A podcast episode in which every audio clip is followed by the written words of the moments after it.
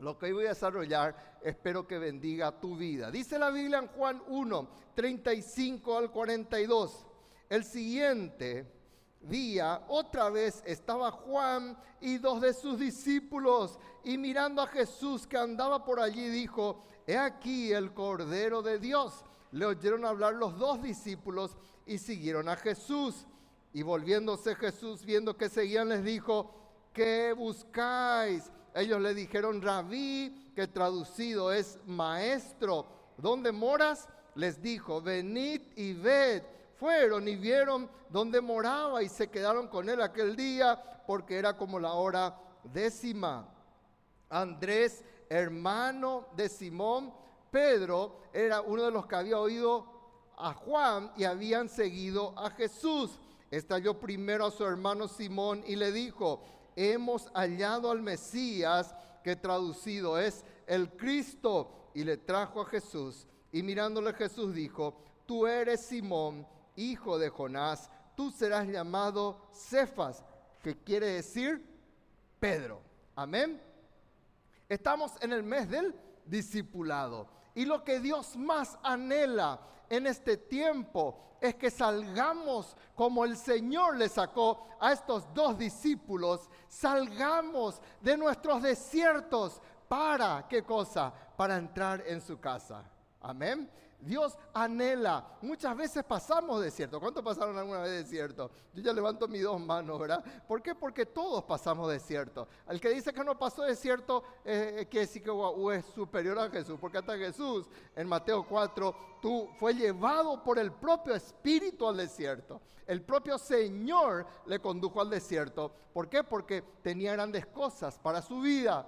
Y Dios anhela sacarnos de nuestros desiertos. Y hay bendición en su casa. ¿Qué es lo que más anhela el maligno en este tiempo? ¿Qué es lo que está soltando con mayor énfasis? ¿Qué cosa? Está soltando de que justamente la casa del Señor comienza a cerrarse, porque el maligno sabe de la bendición que hay en la casa del Señor. Y vos y yo tenemos que entender eso. Nunca amemos más al desierto que al Señor de los señores. Amén. Que la casa del Señor. Y una de las cosas que nosotros vemos aquí es la historia de dos discípulos. Uno de ellos en el versículo 40 aclara bien que se llamaba, ¿cómo se llamaba? Andrés. Pero el otro discípulo, los teólogos creen que es el mismísimo Juan. ¿Por qué? Porque Juan nunca se refirió a él en primera persona o nunca él se mencionó a sí mismo en todo el libro de Juan. Siempre él decía, el discípulo a quien amaba a Jesús, estaba recostado aquel discípulo de Jesús, refiriéndose a él en varias versiones, en varias porciones de Juan, menciona eso. Entonces Juan probablemente no quiso mencionar que era él, pero los teólogos, los estudiosos creen que el otro discípulo se llamaba, que era justamente Juan. Y una pregunta que tenemos que hacernos es, ¿vamos a ser alumnos o vamos a ser discípulos? Esa es la pregunta que toda esta semana estuvo en mi mente, hermanos. Alumnos o discípulos. ¿Por qué? Porque el alumno, ¿cuáles son las diferencias? El alumno aprende determinada materia, aprende, adquiere determinado conocimiento. Al alumno no le interesa la vida del profesor, al alumno no le interesa de repente con dónde vive el profesor, al alumno lo único que le interesa es cumplir objetivos académicos. ¿Sí o no? Ese es el alumno. Y lo que hace es adquirir el conocimiento de su profesor, adquirir el conocimiento de su maestro. Ese es el alumno. Normalmente el profesor no se inmiscuye mucho en la vida del alumno. No le pregunta a sus padres, no habla de muchas cosas con él. ¿Por qué? Porque es un alumno. Y la institución le paga, por decir, para que él sea meramente un transmisor de conocimientos. Pero por otro lado, el Señor no quiere que nosotros nos quedemos en ese nivel, sino que vayamos al nivel del discipulado. Por eso, el discípulo que es, el discípulo más bien es aquel que aparte de aprender, es aquel que permite que Dios transforme su forma de ser, transforme sus pensamientos transforme. Por eso Pablo dice de que nosotros tenemos la mente de Cristo. Por eso dice que nosotros tenemos que tener el carácter de Cristo. Y el anhelo del Señor es ese, que verdaderamente nosotros tengamos el, carácter de Cristo. El anhelo del Señor es ese. De que nosotros verdaderamente en todo momento desarrollemos esto para su gloria y su honra. Amén. Entonces yo tomo tomo qué cosa? Tomo el tiempo de sentarme en un sentido o de andar al lado de otra persona, uno discipulador y otro discípulo, en donde el discipulador le transmite no solo conocimiento, no solo información, sino que le transmite vida. ¿Cuántos dicen amén? le transmite vida y el discípulo sí ya entra un poco más en la intimidad del discipulador y también el discipulador entra un poco más en la intimidad del discípulo. Ahora bien, ¿esto es bíblico o no es bíblico? Sí, el Señor Jesús dijo, id por todo el mundo y haced alumnos en todas las... ¿Así dijo él? ¿Qué dijo él? Id por todo el mundo y haced discípulos. Muchos no llegan a esta bendición porque dicen, yo no quiero que nadie se meta en mi vida. Y es cierto, si no se mete un líder que Dios colocó, tampoco Cristo se mete. ¿Por qué? Porque justamente es la gran comisión. Son las últimas palabras dadas por el Señor antes de partir de esta tierra. Y como yo mencioné en un mensaje anterior, cuando mamá nos reunió y nos bendijo a los cinco hijos antes de partir a la presencia del Señor, ella nos bendijo y sus palabras para nosotros tenían un peso tan grande, porque eran sus últimas palabras. Y las últimas palabras, estando Cristo en la tierra, es Mateo 28, 19 al 20, enseñándoles que guarden todas las cosas y aquí yo estoy con vosotros hasta el fin del mundo, e id y haced discípulos a todas las naciones. Otra de las cosas tan lindas entre el discipulador y discípulo es qué cosa? Que ambos invierten una de las mayores riquezas que existe en la tierra. ¿Qué cosa? El tiempo. El tiempo. El discipulador a veces saca el tiempo que no tiene para dedicarle a su discípulo. Y muchas veces tiene que sacrificar su almuerzo. Muchas veces tiene que sacrificar de repente su siesta, su descanso, porque hay un discípulo que necesita. Muchas veces tiene que transformar su agenda porque hay un discípulo que necesita. Y ambos invierten algo tan importante. El discipulador que de repente invierte ese tiempo y el discípulo que también invierte tiempo porque el discipulador le convoca, porque el discipulador le llama y ambos entonces se bendicen. ¿Por qué? Porque es algo que el Señor quiere. Y así como yo soy discipulado, el Señor anhela que yo vuelva a discipular a otros.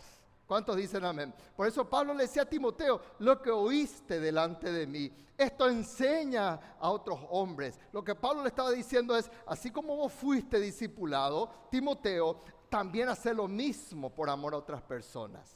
Hoy vamos a ver cómo el Señor Jesús, campeón en discipulado, no en disimulado, sino discipulado, ¿verdad? Cómo el Señor tomó a dos discípulos, dos discípulos que no eran personas neófitas, no eran personas que no conocían la palabra, eran discípulos de uno de los hombres más grandes que existió sobre la faz de la tierra. Su nombre, Juan el Bautista. El propio Señor Jesús dijo, entre los nacidos de mujer no hay otro como Juan el Bautista. El Señor reconoció ese aspecto de Juan. Y el Señor entonces habla y toma a estos discípulos, porque Juan no quería que estos discípulos murieran siendo sus discípulos, sino que él anhelaba que su discípulo fuera algo superior y que era justamente Jesucristo. ¿Qué hizo el Señor con estos discípulos? Primero, el Señor te va a preguntar tu motivación. Tu motivación. Dice la palabra del Señor que el Señor no utilizó un marketing. No, no puedo hacer esto porque se puede ir de la iglesia. No. El Señor siempre fue frontal. Yo por eso le amo al Señor. El Señor siempre fue directo. Y el Señor se dio la vuelta y vio que le seguían dos hombres. Y lo primero que le pregunta es, ¿qué es lo que ustedes están buscando?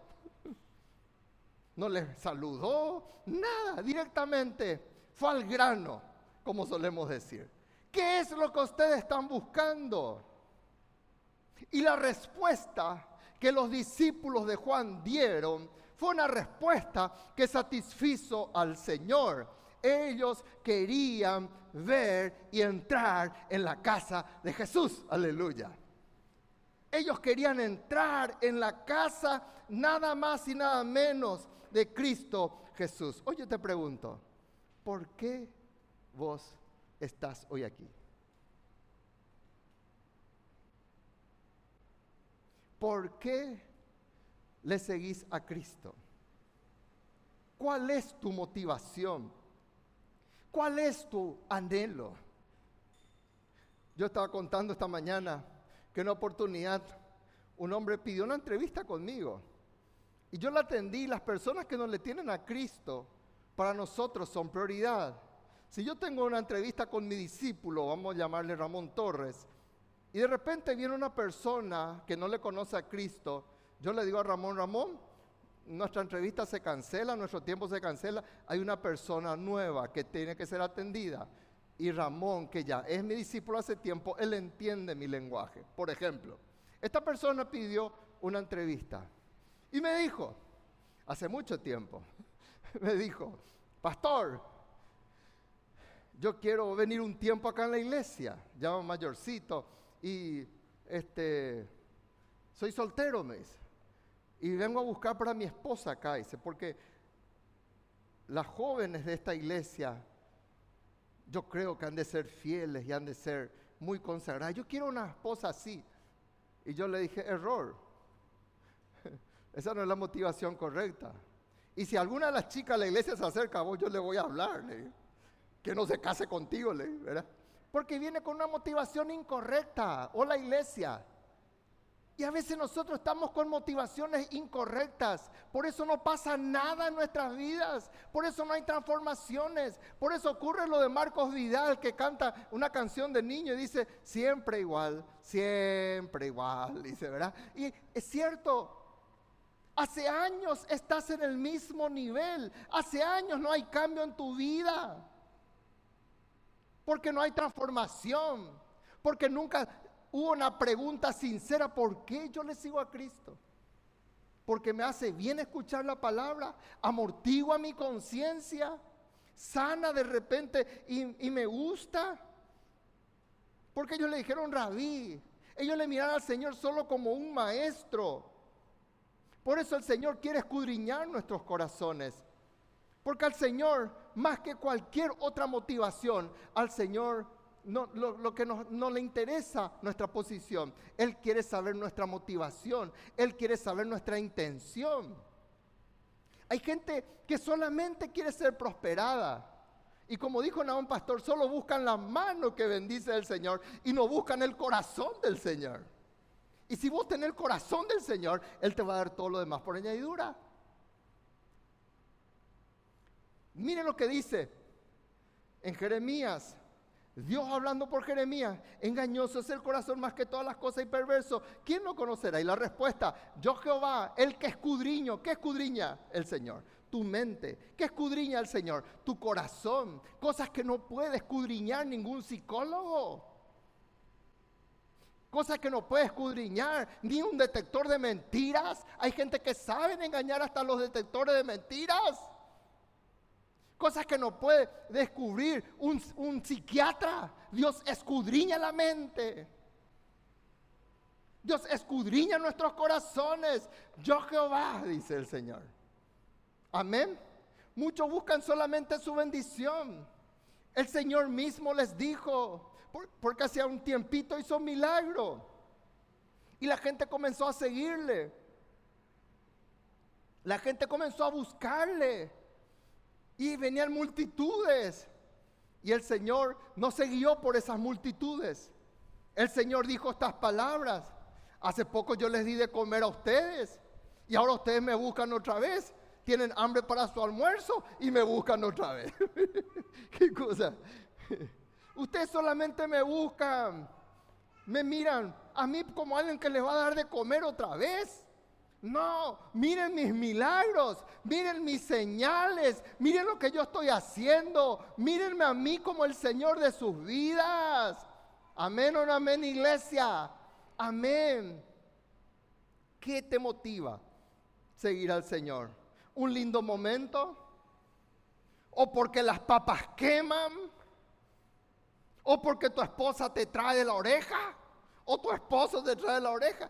¿Qué nos motiva?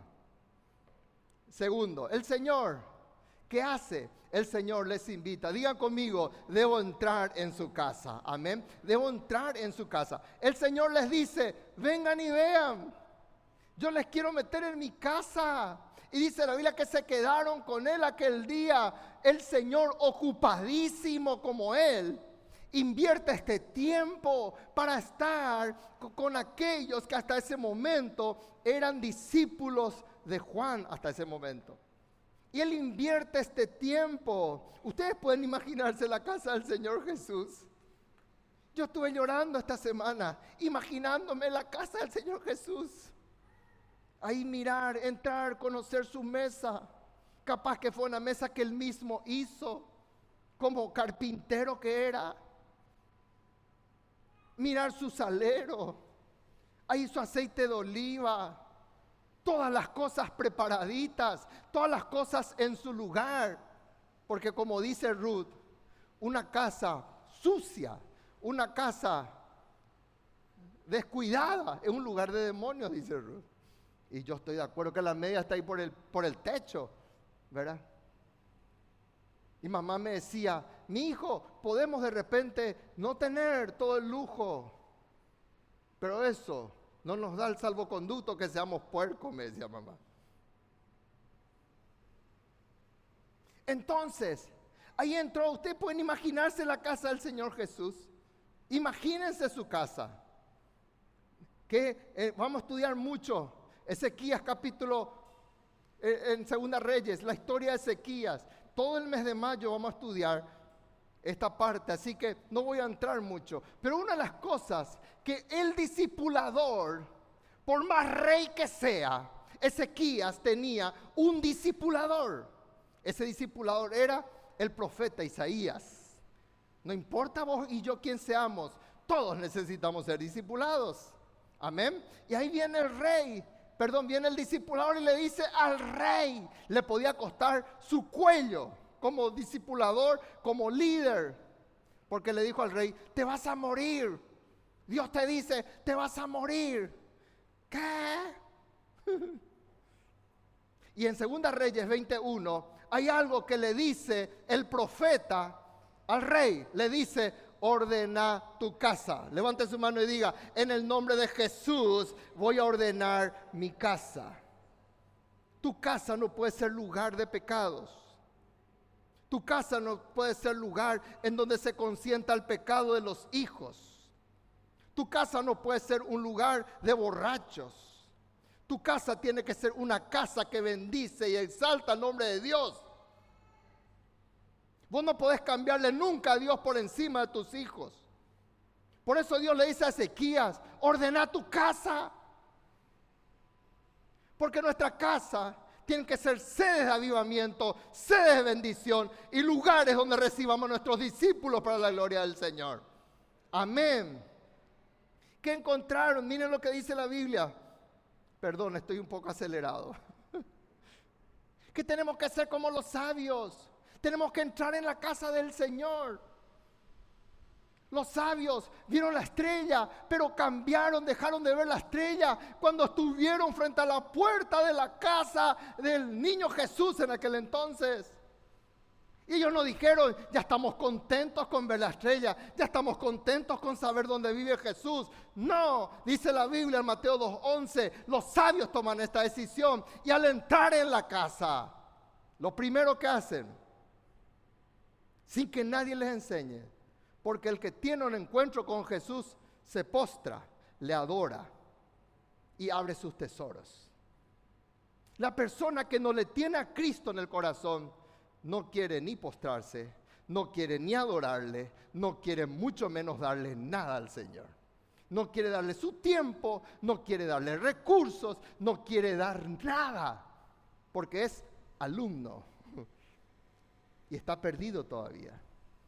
Pero la persona, como los sabios, que tienen un encuentro con el Señor de los Señores, sin que nadie les diga, eso es algo innato del que tiene una comunión con Dios. Ya se postra, ya le adora, ya le sirve, ya da todo. Aquí estoy, aleluya. Porque entra en la casa y tiene un encuentro con el Señor. Amamos su casa, me anhela mi alma ardientemente los atrios de Jehová. ¿Qué encontramos en la casa del Señor? Primero, refugio. ¿Qué encontramos en la casa del Señor? ¿Qué encontraron estos discípulos en la casa del Señor? Salieron del desierto. Los que tuvimos la bendición de pisar esa tierra. Sabemos que en ese lugar la temperatura a la mañana llega casi a los 50 grados. Y a la noche baja hasta casi cero.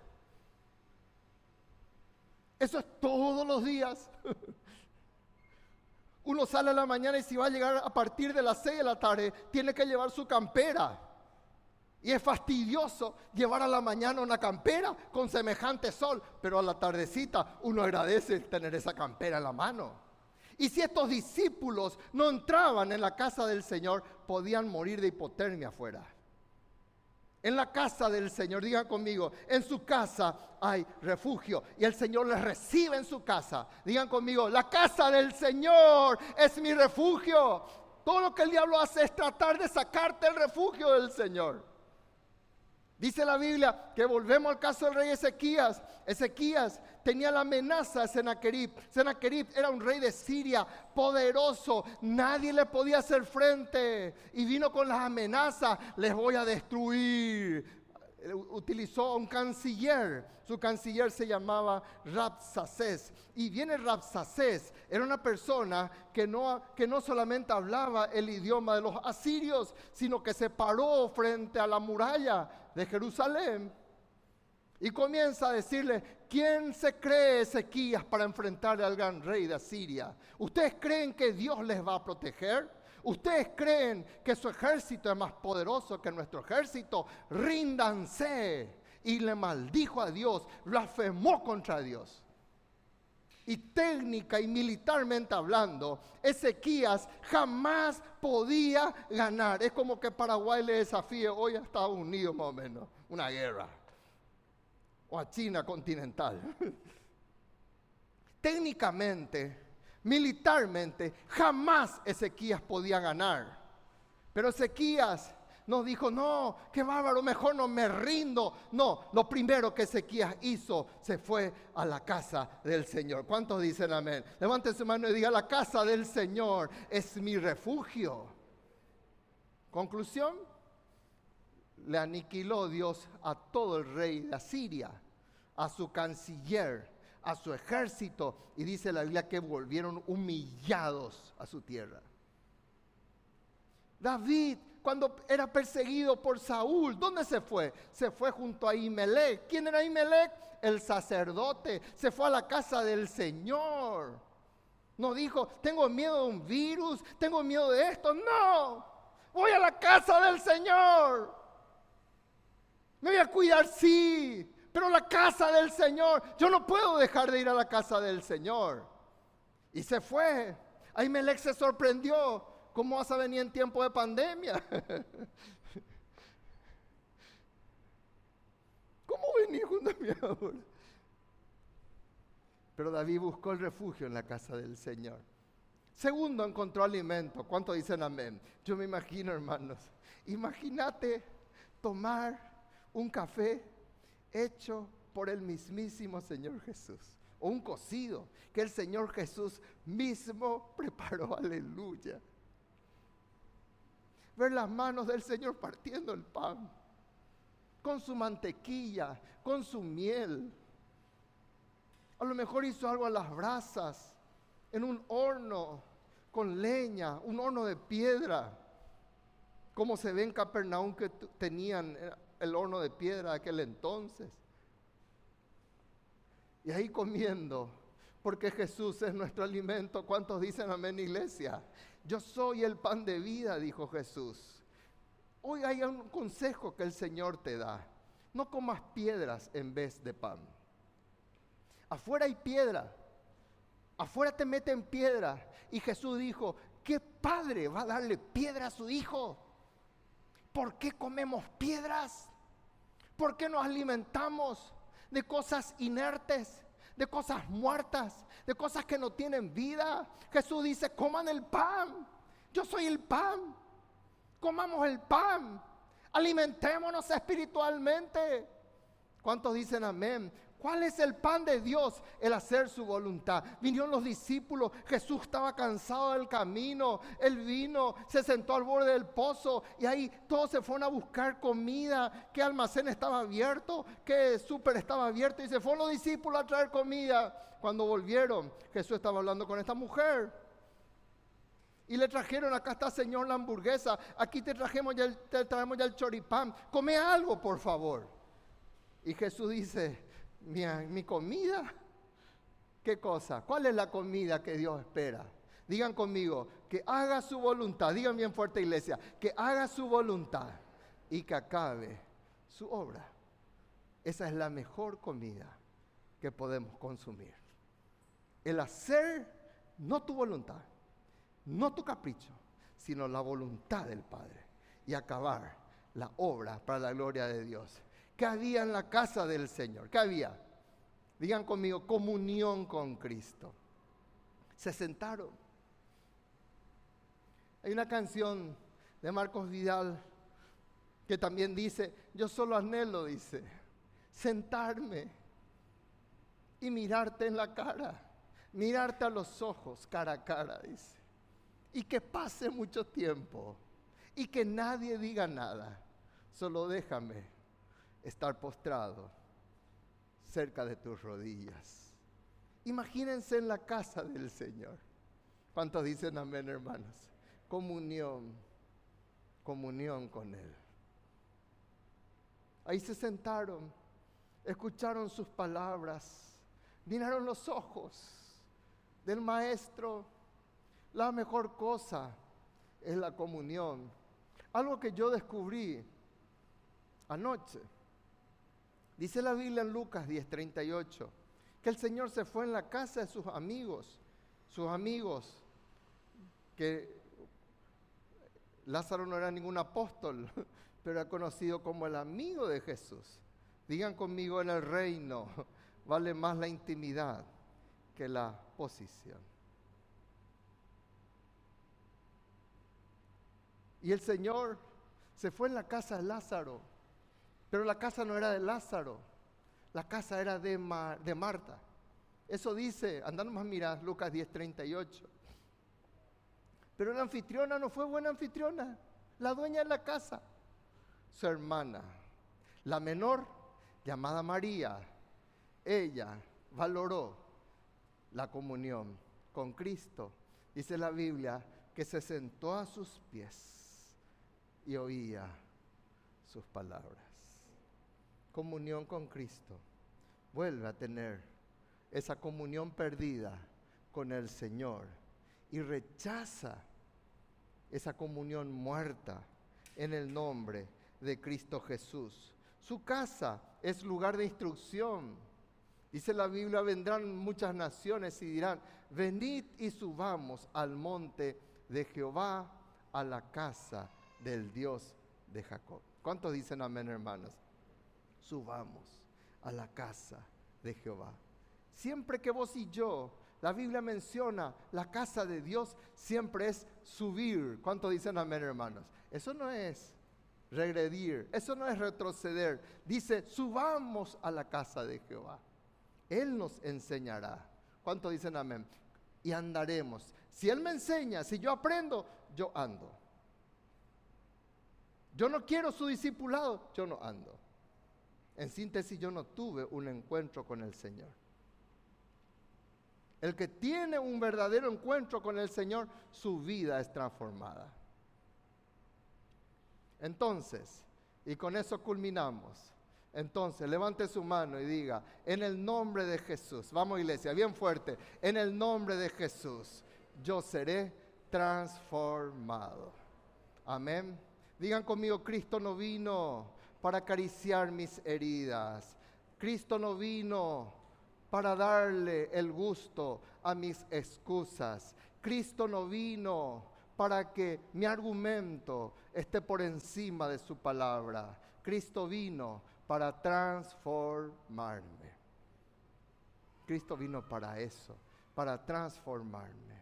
Este hombre, quiero un hombre tímido, un hombre del desierto, un pescador. Lo primero que pasó estando en la casa con Jesús, él fue transformado. Porque donde Cristo interviene, hay transformación. Si esa persona no cambió, es porque Cristo no hizo nada en su vida.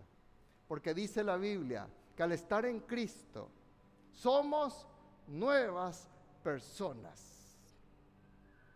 Las cosas viejas pasaron y todas son hechas nuevas. Y este hombre, que solo conocía un discipulado fuerte, su, su él le decía a su discipulador, líder, vamos a hacer asado. Y su discipulador le decía, solamente vamos a comer miel y langostas. Aleluya. Y comían miel y langostas con su líder. Líder, vamos, vamos a comprarnos una camisa nueva. Yo solamente me he visto de ropa de camello y mis cintos de cuero. Ah, cierto líder. y aún así le fue fiel a su líder. ¿Cuántos dicen amén, hermano? Líder, unas palabras más amorosas. Generación de víboras. ¿Quién les enseñó a oír de la ira venidera? Ah, amén, líder. Pero ahora viene a Jesucristo y su vida es transformada. Y sale de esa casa ya no pensando en generación de víboras. Voy a ganarle a mi hermano para Cristo. Voy a alcanzar a mi familia para Cristo. Ahí está mi hermano mayor que aún no le conoció al Mesías. Vení, vení Pedro. Estábamos mal, mi hermano. Yo hay ahora al Mesías. Hay ahora al Cristo. Él me transformó. Y Él te puede transformar. Que ya no sea Cefas, un inestable que se mueve por cualquier vientecito. Vas a ser un Pedro transformado por Cristo, que quiere decir una roca para la gloria del Señor.